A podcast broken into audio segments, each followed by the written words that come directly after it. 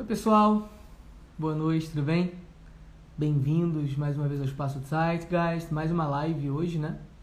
É, bem avançados, a gente está bem avançado já, ao menos teoricamente, né? Às vésperas do, do concurso. E aí, Lucas, tudo bem? É, muita, muita dúvida é, em relação ao fato de o concurso, se o concurso vai acontecer ou não, né, no final do mês de agosto agora. Mas, independentemente de qualquer coisa, a gente precisa tocar o nosso barco e seguir, aqui da minha parte, preparando vocês, e vocês, por outro lado, é, devem seguir o ritmo de vocês, é, pensando que o, que o concurso vai, vai acontecer de toda forma, né? Obrigado, obrigado, obrigado pela, pelas palavras. É, bom, na nossa, no nosso encontro de hoje, eu na sexta-feira passada, como de costume, pedi para que vocês é, para que vocês votassem, para que vocês escolhessem um tema. É, houve duas possibilidades ali. Vocês podiam escolher entre é, arte e cultura, principalmente arte e cultura no século XX, que é o que vem caindo na prova, na prova de História Mundial. E o caso do Império, o fim da monarquia brasileira. E eu estou muito surpreso com o fato de que vocês realmente é, é, vêm escolhendo sistematicamente temas de, de história do Brasil. É claro que história do Brasil é mais importante assim para o concurso. Se a gente olhar é, o concurso como um todo, história do Brasil tem uma relevância maior que história mundial. Mas eu fico, fico surpreso porque é, a prova de história mundial do ano passado foi, é, sem dúvida, mais difícil que a prova de história do Brasil. E é, é, legal essa coisa da live, né? Porque às vezes a gente tem na nossa cabeça muito claramente aquilo de que o aluno precisa, qual é a necessidade do aluno, qual o problema que o aluno tem, qual o tema mais importante para um aluno.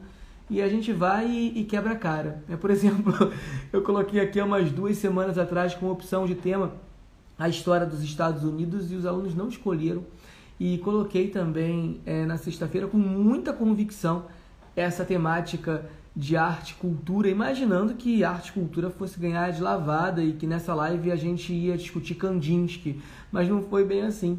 Né? Para minha surpresa, vocês escolheram é, escolheram com muito mais força mesmo, né? votaram sem dó nem piedade no ocaso do Império. Então a gente está aqui hoje para trabalhar esse período que grosso modo vai do pós-guerra do Paraguai, grosso modo vai do início da década de 1870 até é, o final do século XIX, até o ano de 1889. Obrigado, Carlissa. Obrigado a você também pela presença. Eu tenho percebido que está sempre aqui comigo. É legal, é legal ter a presença de vocês. É, isso faz com que eu me sinta mais animado também né, em trocar esse conhecimento aqui é, com vocês e em ajudá-los. Isso traz motivação para mim. É, vocês sabem, eu trabalho com a preparação há mais de 10 anos e eu venho percebendo transformações muito, muito profundas né? na, na forma como esse conteúdo é entregue, como a gente trabalha com os alunos.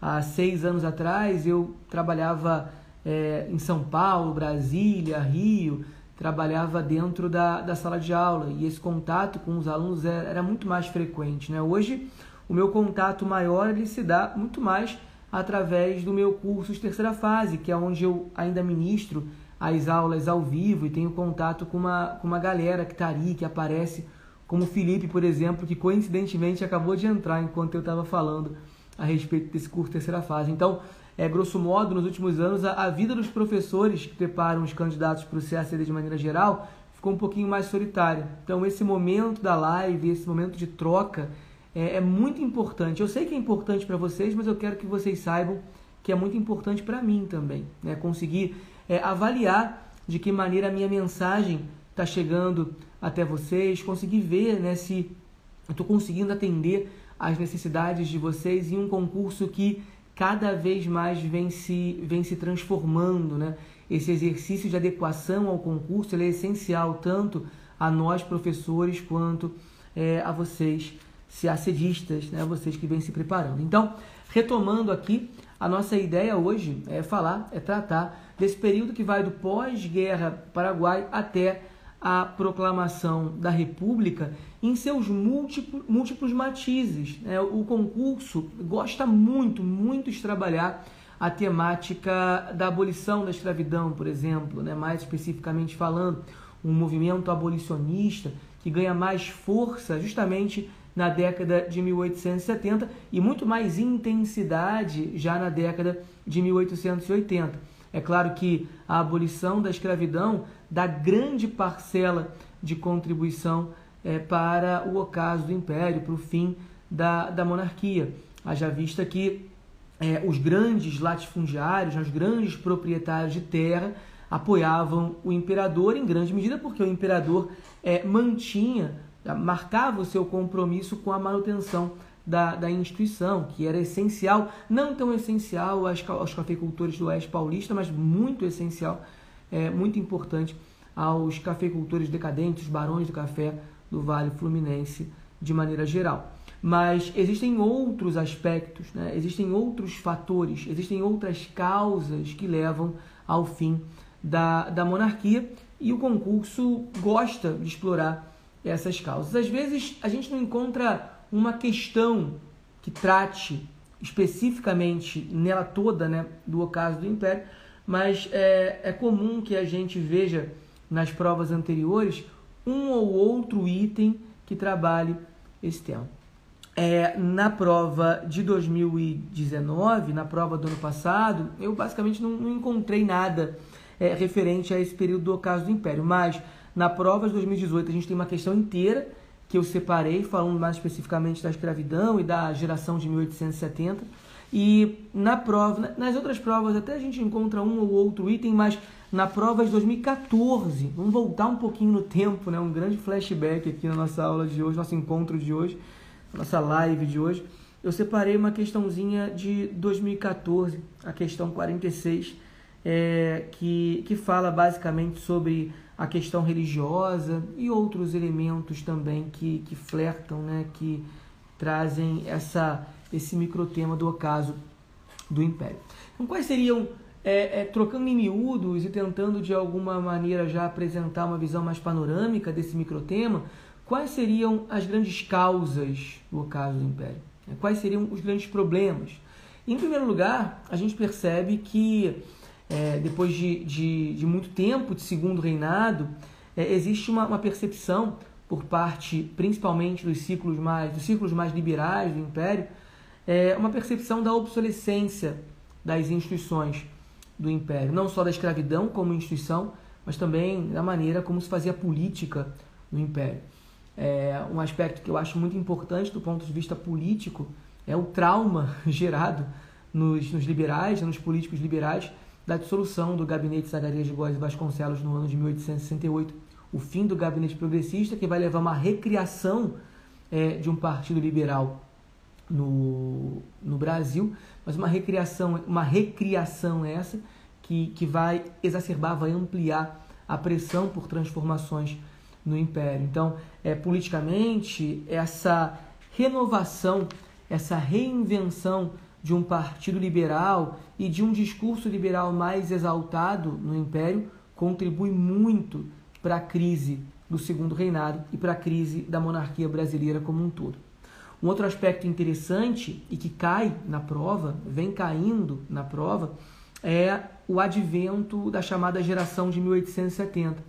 A geração de 1870, uma geração intelectual, uma geração complexa, plural, não é, não é uma não é, não é um conjunto de três ou quatro intelectuais, né?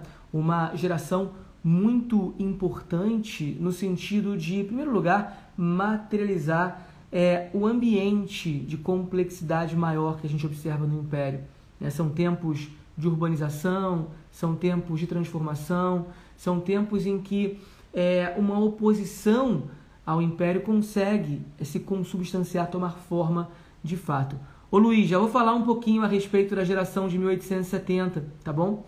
É, a gente vai falar um pouquinho a respeito é, desse, desse tema que caiu, inclusive, Luiz, no concurso de 2018. Se você não está familiarizado, a gente troca uma ideia daqui a pouquinho a respeito da geração. Mas é uma geração de intelectuais que está em consonância com transformações políticas observadas na Europa, traz para cá, para o Brasil, um bando de novas ideias e, ao mesmo tempo, está em consonância também, ou dialoga em algum grau com o movimento romântico da terceira geração condoreira, né, um Castro Alves, por exemplo.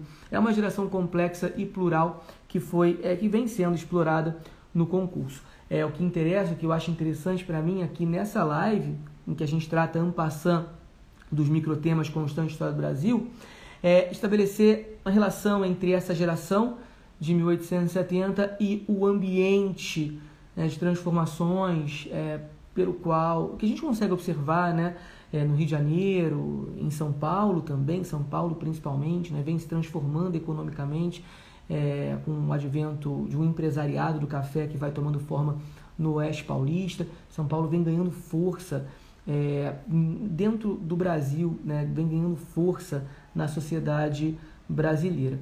É, Outros eventos que são importantes para a gente e que trazem mais, colocam mais lenha na fogueira, né? dão a sua parcela de contribuição também é, para esses tempos de instabilidade, seria uma questão religiosa, por exemplo. A gente tem um, um grande embate né, entre é, os maçons e os padres, o alto clero, que queria é, seguir à risca as orientações, as determinações do Papa Pio IX na década de 1870, a questão militar também no pós-guerra do Paraguai, em que principalmente uma baixa oficialidade sujeita ali ao, ao às influências positivistas, uma baixa oficialidade cada vez mais republicana é, também engrossa o caldo da crítica à monarquia. Então a gente consegue enumerar uma série de, de aspectos, uma série de eventos, uma série de episódios são importantes no sentido de, de levar mais instabilidade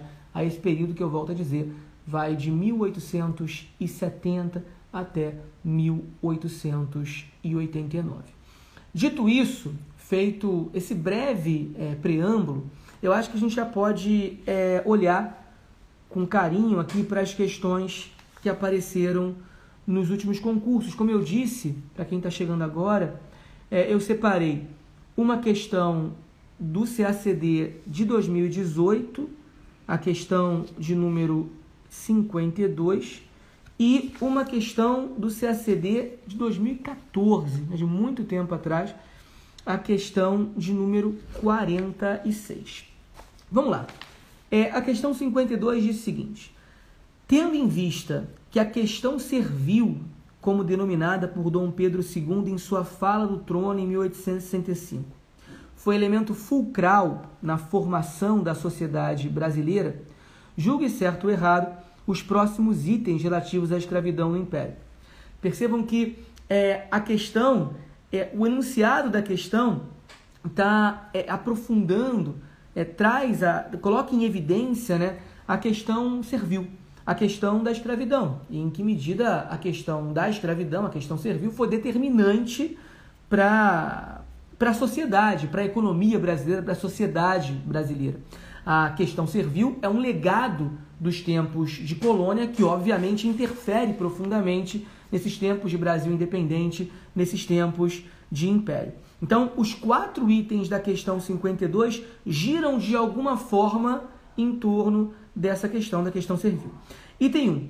A despeito do longo histórico das pressões inglesas, o tráfico de escravos para o Brasil passou a ser tipificado como ilegal apenas em 1850, quando o contexto interno tornou-se favorável à adoção dessa tipificação.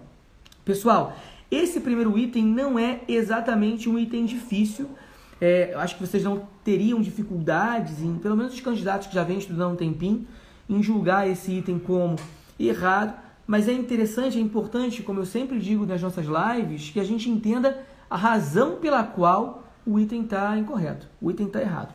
Vamos destrinchar então o item 1. A despeito do longo histórico de pressões inglesas no que diz respeito ao tráfico de escravos para o Brasil, houve essas pressões inglesas a gente consegue identificar esse longo histórico? Sim, a gente consegue identificar esse longo histórico.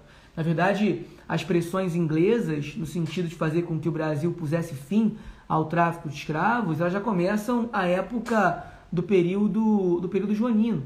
A Grã-Bretanha, que era no século XVIII uma grande traficante de escravos, marca uma inflexão na sua conduta em relação à questão do tráfico e vai passar a defender o fim do tráfico em nível global, pressionando inclusive os luso-brasileiros nesse sentido já à época do período joanino.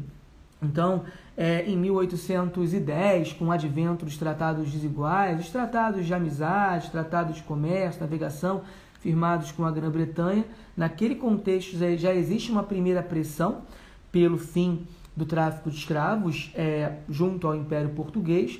E no contexto da independência do Brasil e das negociações mesmo envolvendo Brasil, Portugal e Grã-Bretanha pelo reconhecimento nosso da nossa independência, da independência do Brasil, em 1827 os ingleses é, de, determinam que é, o Brasil deveria acabar por fim ao tráfico de escravos num prazo, é, num prazo de, de três anos. E um ponto importante é que, de fato, o Império Brasileiro faz isso à época da regência no ano de 1831. E é isso que faz com que o item esteja errado. Vejam vocês, vou ler de novo.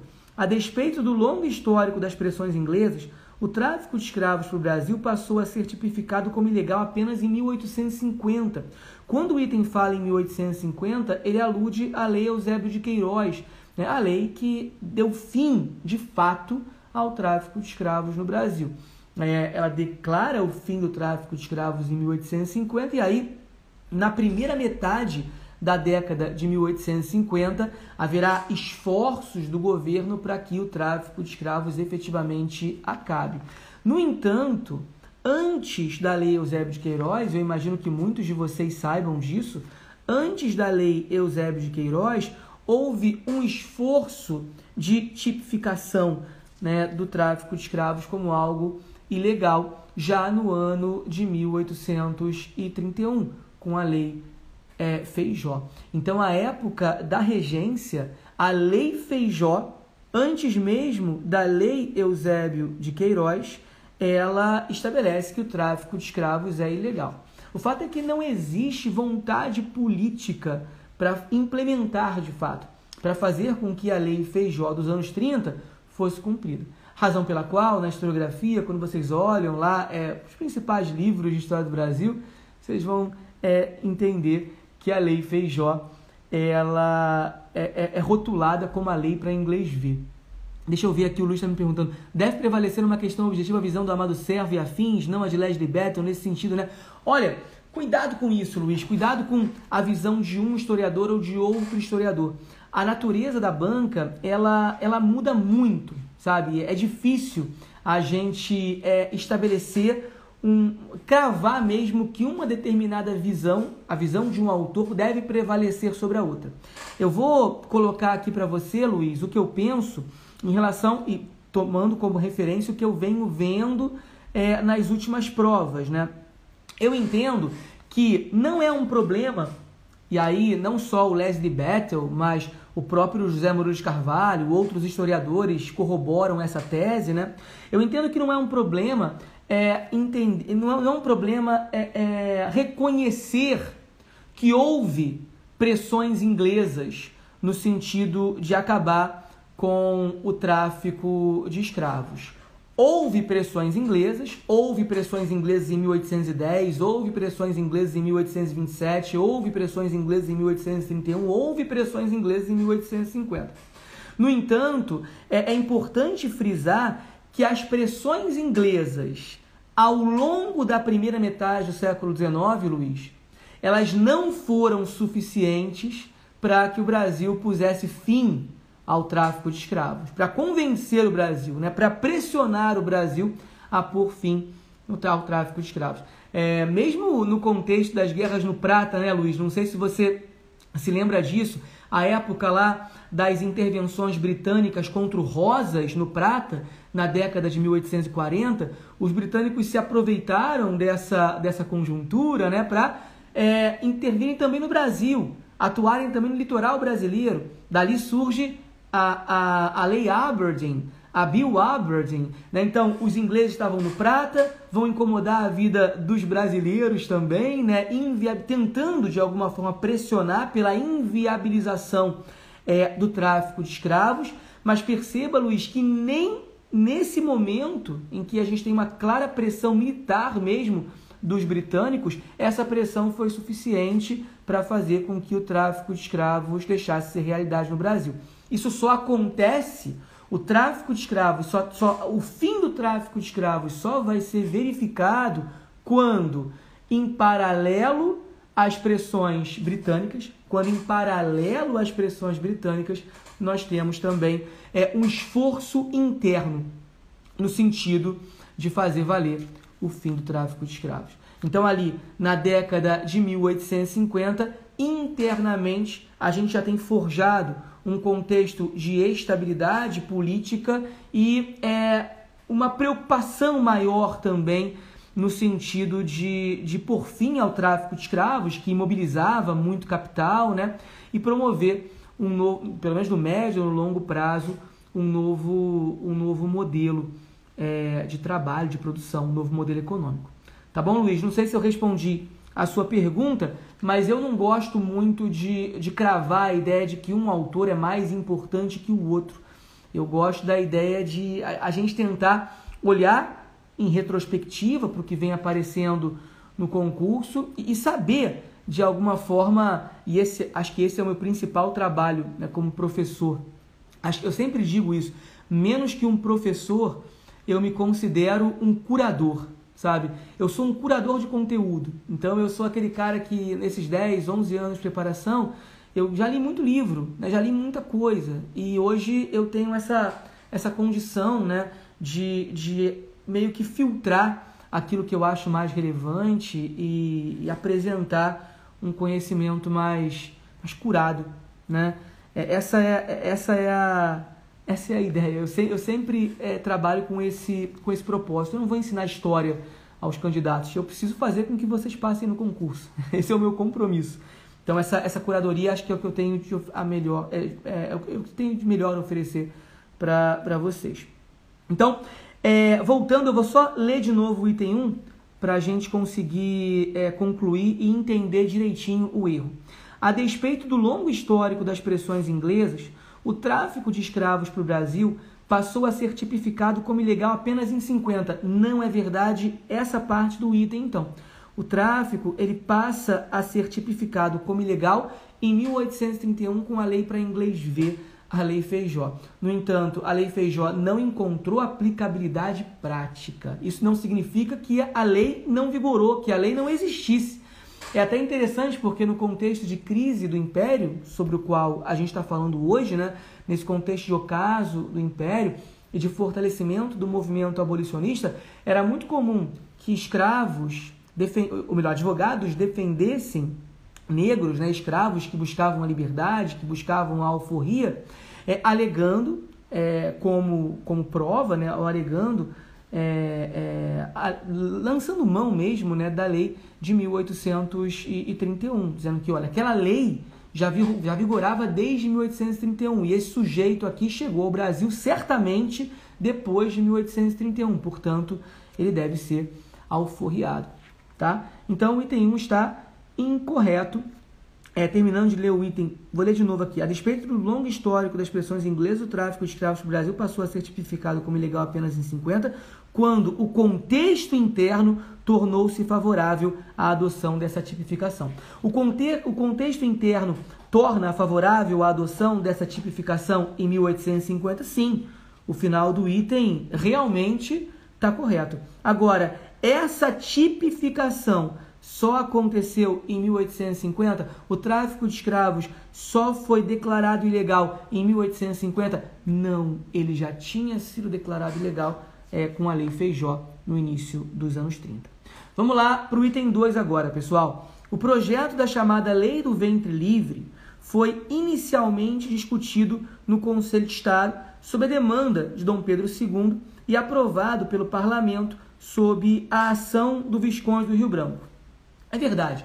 No contexto da Guerra do Paraguai, o imperador, é, em, função justamente do fato de o Brasil é, é, ser o único país remanescente, né, dentre os grandes países de expressão do mundo ocidental, o único país que, que mantinha a mão de obra escrava, é, o Dom Pedro, é, no contexto da Guerra do Paraguai e a época da Guerra Civil dos Estados Unidos, né, a Guerra Civil na década de 1860, o Dom Pedro entende que era necessário discutir com mais ênfase a questão da abolição da escravidão no Brasil. Então, é obviamente, é, Dom Pedro consulta o, o, órgão fundamental, o órgão consultivo e técnico é, do, do Brasil, o Conselho de Estado, e vai buscando arregimentar apoio no sentido de dar força a essa temática no Congresso, no Congresso brasileiro.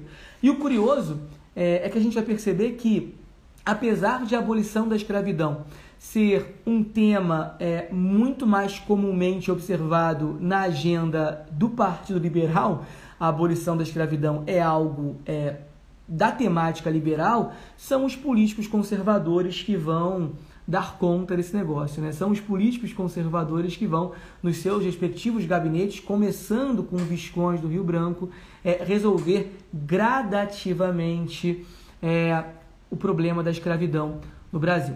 Vale dizer que não são todos, não são todos os conservadores. O Partido Conservador, na década de 1870, está cindido, está cindido no que concerne ao tratamento da temática da questão da escravidão. Haverá aqueles empedernidos, aqueles é, é, conservadores que insistem na manutenção da, da escravidão, na verdade, eles entendem que a escravidão é algo reprovável, condenável, mas que acabar da noite para o dia com a escravidão no Brasil seria um problema maior do que a manutenção da instituição. Então, esses conservadores mais puros, é, o Cotegipe talvez seja o exemplo, a figura mais emblemática nesse sentido, querem que a instituição caia de podre, caia depois de velha quando não consiga se sustentar mais. Não são favoráveis, então, esses conservadores puros ao movimento abolicionista. Mas os conservadores moderados, encabeçados pelo Visconde Rio Branco, são esses que vão, de fato, levar adiante um projeto gradual de extinção da escravidão. Tudo bem? É, então vamos lá para o item 2. O projeto da chamada Lei do Ventre Livre foi inicialmente é, discutido no Conselho de Estado sob a demanda de Dom Pedro II e aprovado pelo parlamento sob a ação do Visconde do Rio Branco, esse político conservador. Aliás, o, o Visconde do Rio Branco ele era liberal lá na década de 1850, ele foi convencido, ele foi trazido para o lado conservador da força pelo Marquês do Paraná, é, no contexto lá das missões na, no Prata. É, mas isso é, é detalhe. Se por um lado a lei garantiu aos proprietários a manutenção da mão de obra escrava, por outro, pôs em questão a legitimidade dessa instituição e ampliou as expectativas de liberdade dos cativos. É verdade, né? Então, com a lei do ventre livre, com a lei Rio Branco, a gente tem a ampliação dessa expectativa mesmo, né? A expectativa de alforria, a expectativa de que a questão da escravidão vai ser resolvida né, no médio prazo, pelo menos. Por essa, por essa razão, por esse motivo, o item 2 está correto. É importante também a gente frisar, eu falei isso en passant aqui é, quando lendo o item 2, o impacto da guerra civil nos Estados Unidos, né, o impacto da guerra de secessão. Os Estados Unidos, logo após a guerra de secessão, põem fim é, à escravidão, uma nova emenda constitucional, décima terceira emenda, põe, põe fim à escravidão nos Estados Unidos, e aí, é, tirando Cuba, que era colônia espanhola e que mantinha a escravidão, no continente americano só o Brasil mantinha o dispositivo da escravidão, mantinha a referida é, instituição, o que leva o imperador a buscar catalisar esse processo de abolição. Tá bom?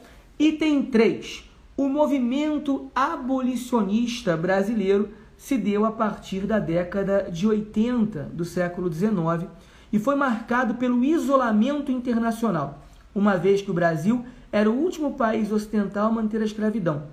A base desse movimento no Brasil era a defesa do direito natural à liberdade.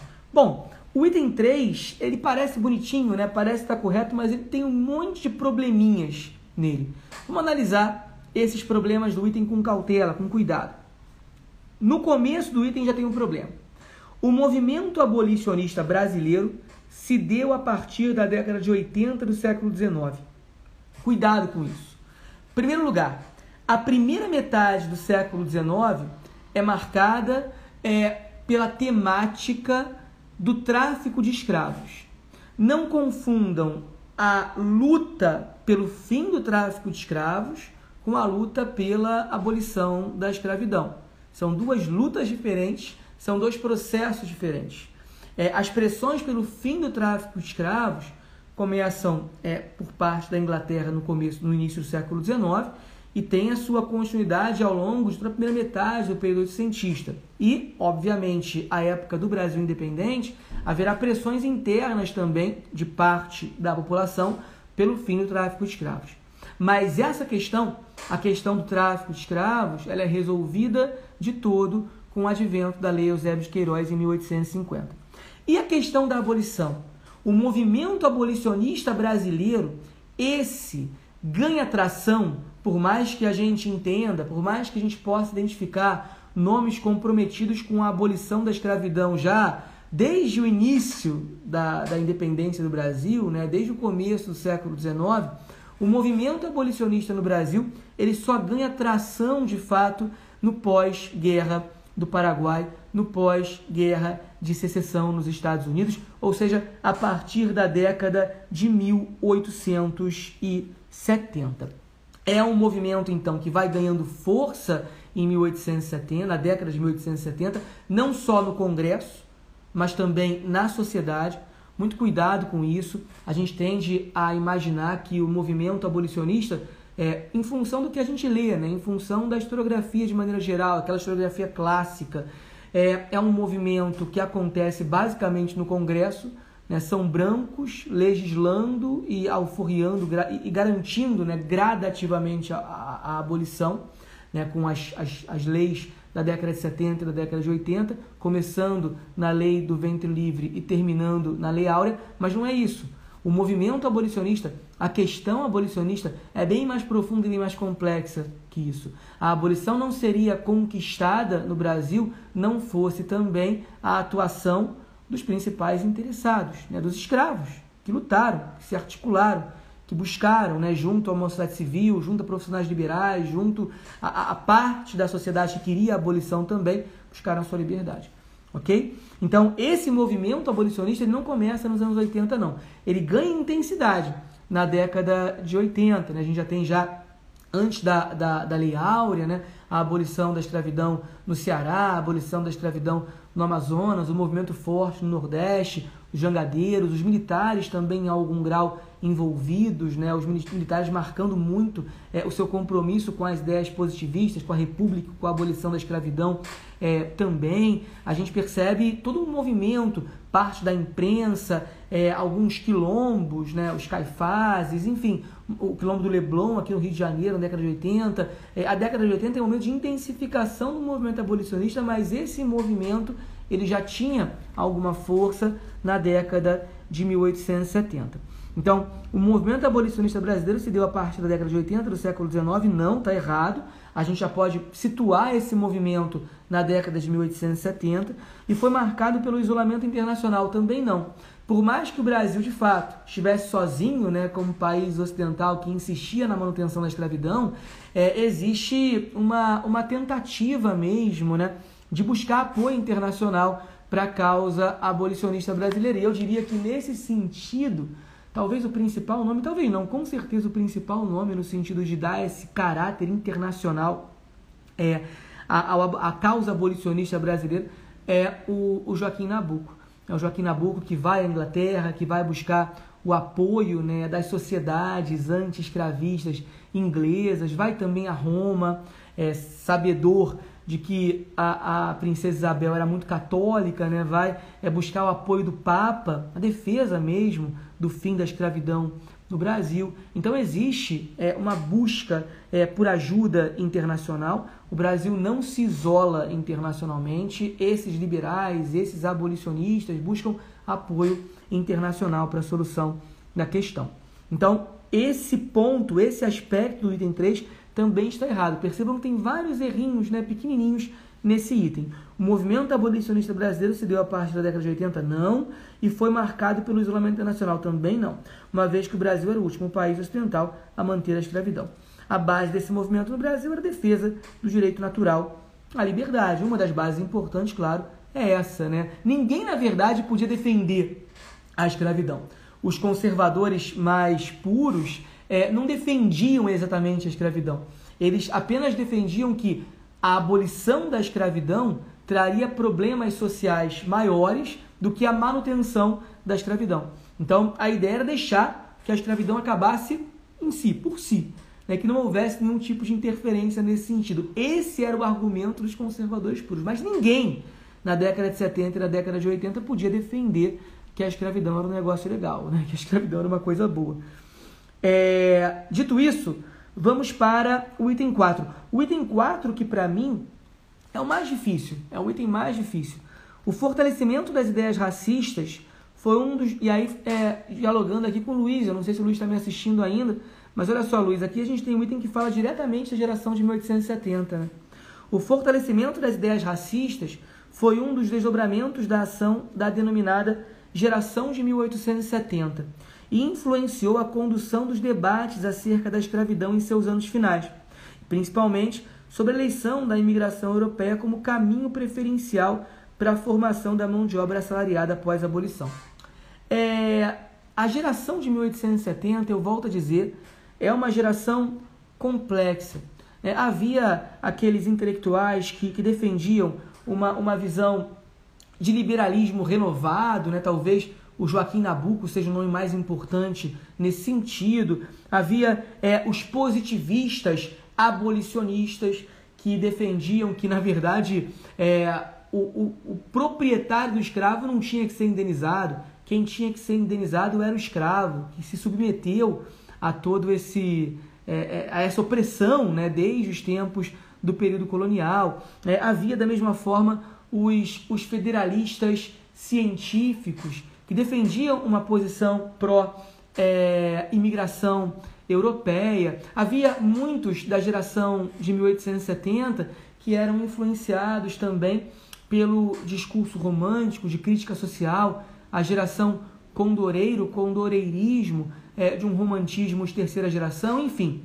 Se a gente pudesse descrever ou falar muito rapidamente o que é a geração de 1870, a geração de 1870 é uma amálgama de, de intelectuais, de pensadores dentro de um Brasil que vai se transformando, que vai se urbanizando em termos relativos e que traz aqui para o cenário nacional um bando de novas ideias. Alguns pensadores se identificam com umas ideias, outros pensadores se identificando com outras ideias. Não são todos os representantes da geração de 1870 que apoiam a imigração europeia. Não são todos os representantes da geração de 1870 que defendem a miscigenação do Brasil. Não são todos os representantes da geração de 1870 que defendem a República. Não são todos ah, os representantes da geração de 1870 que defendem é, o abolicionismo, a abolição da escravidão. Então é importante a gente não olhar para essa geração de forma monolítica. Dito isso, o que, que o item 4 é, fala para a gente? Né? Aqui a questão, o, o item 4 da questão 52, que está correto, inclusive. Né? Que tá, é, é, o item 4 da questão 52, deixa eu confirmar aqui, está correto, está correto. O que, que ele diz para a gente? O fortalecimento das ideias racistas foi um dos desdobramentos da ação da denominada geração de 1870 e influenciou a condução de, dos debates acerca da escravidão em seus anos finais. Essa palavra racista, né, fortalecimento das ideias racistas, pode ser algo muito forte aqui, né, e, e bastante pejorativo, estigmatizado. Mas se a gente olha para o final do século XIX, quais são as duas grandes questões, né, olhando para um projeto identitário, olhando para um projeto cultural do Brasil. Os dois grandes problemas, na minha avaliação, é quando se olha para o final do século XIX, a partir principalmente da década de 1870 é a indefinição racial. O que, que é o Brasil do ponto de vista racial? O Brasil é uma democracia racial? O Brasil é, e dentro daquela lógica né, mais racista em nível sistêmico, é, parecia que é, havia uma pressão muito forte no sentido de associar raça à nação, raça a povo, né? raça à identidade. Então, o Brasil, muito em função do espírito da época, passava por uma crise dessa natureza. Né? O que era o Brasil do ponto de vista racial? O que era o brasileiro? Né? E a miscigenação que houve antes, ela foi prejudicial ou foi benéfica ao Brasil? Misturar foi bom? Quais eram as características dessa mistura racial em andamento? É, em que medida essas, essa mistura, essa miscigenação vai de encontro àquelas teses eugenistas que vinham sendo difundidas principalmente na Europa no final do século XIX e é, nesse sentido em que medida a miscigenação era prejudicial ao desenvolvimento do Brasil, na visão de alguns. Então, um primeiro problema, um primeiro problema cultural, identitário, a segunda metade do século XIX era esse da indefinição racial. E um segundo problema, que era um problema que o Brasil vem tentando resolver desde o começo do século XIX, mas que ainda não tinha resolvido de todo, era o da falta de integração nacional. E havia, inclusive, alguns pensadores que juntavam as duas coisas, né? que entendiam que a escravidão, é, o latifúndio, a plantation, né? a grande propriedade dependente do trabalho escravo, prejudicou essa integração nacional. Porque a partir do momento em que você tem grandes plantations isoladas, é, tem-se uma lógica insular, né? uma relação insular entre as antigas capitanias que se transformaram em províncias. E essa insularidade prejudica o diálogo entre as províncias nos tempos do Império. Essa insularidade histórica é, reflete a falta de integração nacional observada nesses tempos de ocaso do Império, observada nesse final do século XIX. Então, para alguns pensadores, para alguns intelectuais, a escravidão é, e a própria inserção do negro de fora e esse e essa relação, né, essa, esse papel jogado pelo escravo na sociedade foi prejudicial à sociedade brasileira. É dentro, obviamente, das teses racistas em curso naquela conjuntura. É insustentável os argumentos, ou são insustentáveis os argumentos eugenistas nos dias atuais, mas ao longo do século XIX a gente percebe uma preocupação muito grande no que diz respeito à evolução da sociedade brasileira do ponto de vista identitário e qual seria o caminho que o Brasil deveria trilhar para conseguir resolver esse problema da indefinição racial e esse problema da falta de integração nacional. Então existe um debate racista, um debate de raça, um debate não só a respeito é, é, da composição étnica da população, mas do impacto das raças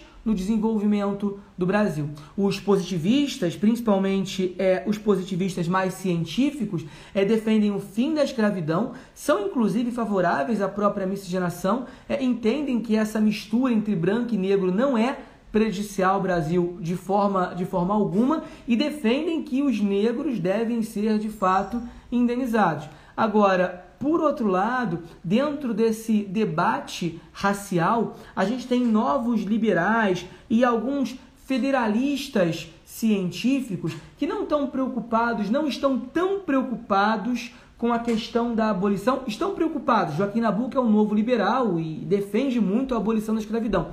Mas para o Joaquim Nabuco e para outros liberais, tão importante quanto resolver o problema da abolição é colocar o Brasil no caminho do desenvolvimento econômico. E aí, uma grande referência para esses liberais, por exemplo, é o que está acontecendo nos Estados Unidos.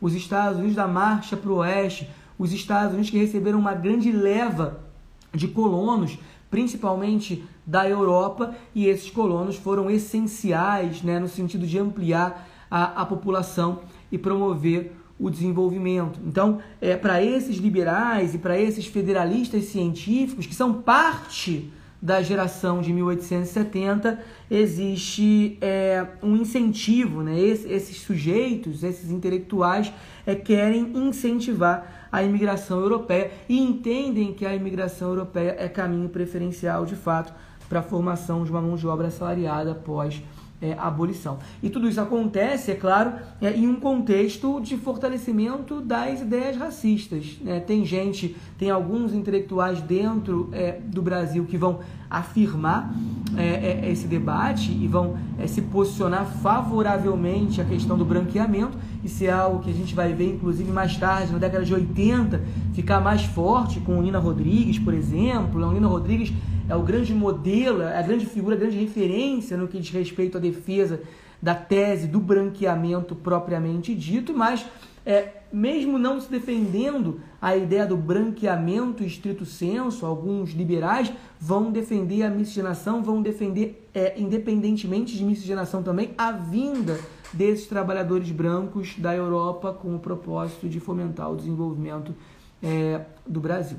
Ok? Então, em função disso, o item 4 está correto, mas eu confesso que eu é, não gosto muito do começo do item, não, quando ele atribui né, o fortalecimento das ideias racistas à geração de 1870. Parece que a geração como um todo está defendendo isso e é uma geração, como eu disse, muito plural, muito complexa e que deve ser percebida nessa complexidade para que vocês consigam acertar questões referentes a, a esse período. Tá? É, nesse ano, de 2020, eu imagino que mais uma vez a temática do ocaso do Império vai aparecer. E aí eu, eu, eu recomendo que vocês estudem bem essa questão da, da escravidão. Não acho que vá cair, não sei.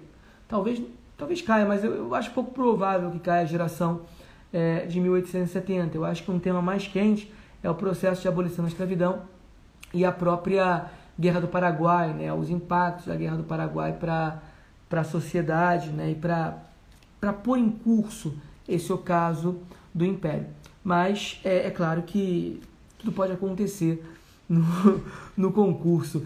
Tudo já está acontecendo, na verdade, né? mesmo às vésperas é, do CACD. A gente já tem muita polêmica rolando aí. Vamos para a questão 46. A questão 46 da prova de 2014, aqui no caso, né? Ela tem um texto meio longo. Eu vou ler rapidinho porque tem um item que faz alusão a esse texto, então acho que a gente precisa ler. Eu vou ler rapidinho e aí a gente já passa a resolução da questão. O segundo reinado compreende quatro décadas abrangendo o golpe da maioridade, a proclamação da República, e determinando quatro períodos. Quatro períodos que podem ser apontados como a mais longa fase da história política do Brasil. Houve um primeiro período de organização do segundo reinado, de 1840 a 1850, que primou pela repressão aos levantes regionais do período regencial, preparação do imperador e montagem do aparato legislativo para garantir a ordem constitucional. O segundo período, de 50 até 64, caracterizou-se por certa estabilidade, quando se implementaram as primeiras iniciativas materiais de porte. No terceiro período, de 1864 a 1870, sobressaiu a campanha da guerra contra o Paraguai, é, transformada em questão nacional. O último período, que vai de 1870 a 1889, foi marcado não só pelo desenvolvimento econômico, mas também pelo aprofundamento das contradições ampliado com a propaganda republicana. Tendo o texto acima como referência inicial, julgue certo ou errado os seguintes itens, considerando o quadro de crise que leva à queda do regime monárquico e a sua substituição pelo regime republicano. Vamos lá. O item é 1 um diz o seguinte, pessoal: a questão religiosa que se tornou problema político não contornado pelo governo imperial, nasceu da intolerância das autoridades governamentais com os integrantes da maçonaria, algo que a hierarquia católica aceitava com naturalidade, chegando mesmo a incentivar a atuação política dos grupos maçônicos. Bom, pessoal, na verdade, o item está errado porque é o contrário. Né? O que a gente percebe é que lá em 1864, né, com a bula sílabus, o Papa, o Papa Pio IX, à época, quer, em meio às transformações sociais, em meio à convulsão política por que passa a Europa, o Papa quer se ver empoderado. Então, a, a bula sílabus, ela é, estabelece a, a doutrina da infalibilidade papal, condenando, inclusive, a própria maçonaria. E o que a gente percebe no Brasil é que grande parte da elite política estava vinculada à maçonaria, tanto o imperador Dom Pedro II quanto o próprio Visconde do Rio Branco, que era o chefe do gabinete de ministros, a época em que a questão religiosa tinha se instaurado, né? Então, é, as autoridades políticas estavam vinculadas à maçonaria e um alto clero pelo Brasil, principalmente o norte, nordeste do Brasil, vai querer aplicar a bula sílabos, né? Vai querer é, reconhecer aquilo que estava na bula do Papa Pio IX em 1864. E é isso que leva a uma tensão entre a igreja e o Estado, que é reconhecido na historiografia como uma questão religiosa. Então, relendo para vocês entenderem o que eu estou falando. A questão religiosa, que se tornou um problema político não contornado pelo governo imperial, nasceu da intolerância das autoridades governamentais com os integrantes da maçonaria. Não. Na verdade, é a intolerância de um alto clero brasileiro em relação à maçonaria, seguindo as determinações da bula sílabos do Papa Pio IX em 1864. Ok? Então, o item 1 está incorreto por conta disso. Item 2. O texto sugere que uma das principais causas do enfraquecimento do regime monárquico foi a sua incapacidade de reorientar os rumos da economia brasileira nos anos que seguiram ao fim da Guerra do Paraguai. Bom, o texto já não sugere nada disso, absolutamente nada disso. Essa é uma das raras questões do CACD de História, do TPS de História, em que a leitura do texto é importante para responder a questão. De resto, o que eu conheço de candidato que nem lia os textos de História do Brasil, de História Mundial e passava e passou na prova é, é incontável, sabe? É, em geral, os textos não querem dizer muita coisa é, para a resolução dos itens, né? Mas nesse caso, o texto dá, dá uma colinha. E mesmo que vocês não lessem o texto, é possível responder esse item com os conhecimentos de vocês. O texto sugere que uma das principais causas do enfraquecimento do regime monárquico foi a sua incapacidade de reorientar os rumos da economia brasileira nos anos que seguiram ao fim da Guerra do Paraguai.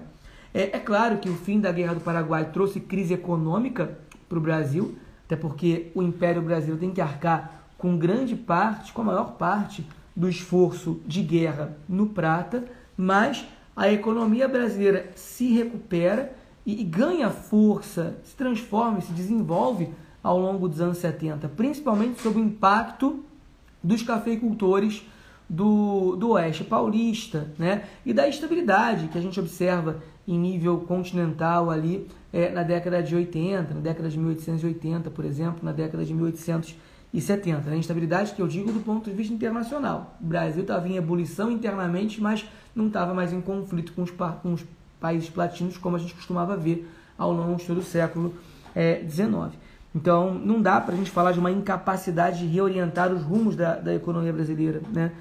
É, e aí o item fala na queda brusca dos preços do café no mercado internacional, como algo acarretando processo econômico, é acarretando retrocesso econômico e instabilidade política. Não tem retrocesso econômico, pelo contrário. A economia do café vai se desenvolvendo e para além da própria economia do café, né, do impacto dessa reinvenção da economia do café, dessa expansão da cultura do café do Vale do Paraíba, do Barão do Café, para o Oeste Paulista, na década de 1870 de maneira mais clara, a gente tem também o impacto da cultura da borracha no Norte, né? já no final do Império e no início da, da República, né? dando mais força, dando mais pujança à economia brasileira. Então o item 2 está bem errado. Vamos lá para o item 3 a imigração europeia em massa, a urbanização, as lutas pela abolição da escravatura e as questões religiosa e militar foram importantes elementos de desestabilização de um regime monárquico se mostrava em vários aspectos incapaz de incorporar as transformações em curso no Brasil. Sim, o ocaso do império é, em grande medida, o ocaso das instituições imperiais. Né? A imigração europeia é, em algum grau, é, contribui né, para esse processo, esse processo de urbanização, contribui às lutas pela abolição da escravidão, a questão religiosa, a questão é, militar, um movimento republicano que não foi citado aqui também é importante, né? o novo liberalismo, a recriação do Partido Liberal no final da década de 1860 também dá a sua parcela de contribuição é, no sentido de pressionar pelo fim da monarquia ou por uma transformação da monarquia que ao final levaria ao fim da monarquia. Enfim, são vários, vários os aspectos e fica claro que o Império Brasileiro é incapaz de incorporar as transformações em curso, é, sobretudo as que se processavam na mentalidade das novas gerações, em especial essa juventude militar. Claro, os científicos, os positivistas formados lá na Praia Vermelha, no Rio de Janeiro, é, esses militares vão conseguir se articular a representantes da alta oficialidade e a representantes da sociedade liberal, né, da sociedade civil no Rio de Janeiro e em São Paulo, formando lá os partidos republicanos paulistas, o Partido Republicano é, em 1870, e é, conseguindo, de fato, é, promover a República em 1889. Grosso modo, essa baixa oficialidade serve como grande mediadora, é, uma mediadora essencial ao movimento republicano né, e à consubstanciação da República. Por quê? Esses tenentes, esses baixos oficiais, esses científicos positivistas, republicanos, abolicionistas, são eles que vão ser os grandes responsáveis pela aproximação de representantes da alta oficialidade, como Deodoro, Benjamin Constant, e esses profissionais liberais é, ou oligarcas de São Paulo que também eram favoráveis à proclamação da, da República. A proclamação da República é um movimento bastante complexo e que precisa também ser muito bem entendido, muito bem estudado, tanto para a primeira fase quanto para a terceira fase do concurso.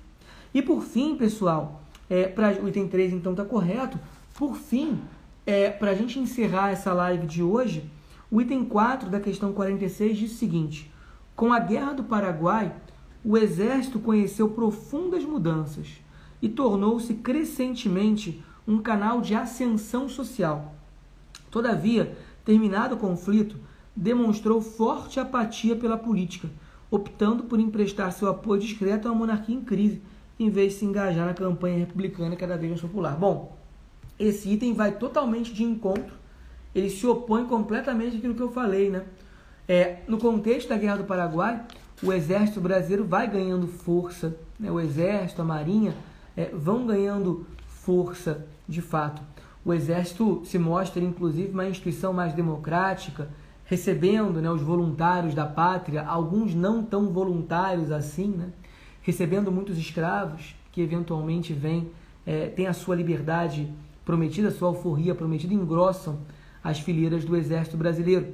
No pós-guerra do Paraguai, esse exército que vivenciou um contato direto com esses escravos passa a defender também de maneira mais clara a bandeira do, do abolicionismo né? e é, vai ampliando a sua posição, manifestando de maneira mais clara a sua posição ao longo da década de 70 e principalmente ao longo da década de, de 1880. Então, o exército se engaja é, na campanha abolicionista e o exército também é, se engaja no movimento republicano de maneira mais clara, principalmente esses científicos, principalmente essa jovem oficialidade. De maneira que não dá para a gente falar de apatia, né, em apatia política do exército no pós-guerra do Paraguai. E em função disso, pessoal, o item 4 está incorreto. Faltam exatamente 57 segundos para o Instagram me cortar. Então, com isso, a gente termina é, a live de hoje. Eu agradeço, como de costume, a presença de vocês. Estou é, aqui à disposição para qualquer dúvida. Vocês podem me contatar no direct. E na próxima sexta-feira, já encaminhando a sétima live, eu vou colocar para vocês as duas novas opções de tema. Combinado? É isso, pessoal. Eu fico por aqui. Um grande abraço, uma boa noite e uma excelente semana para todos vocês. Tchau, tchau. Valeu!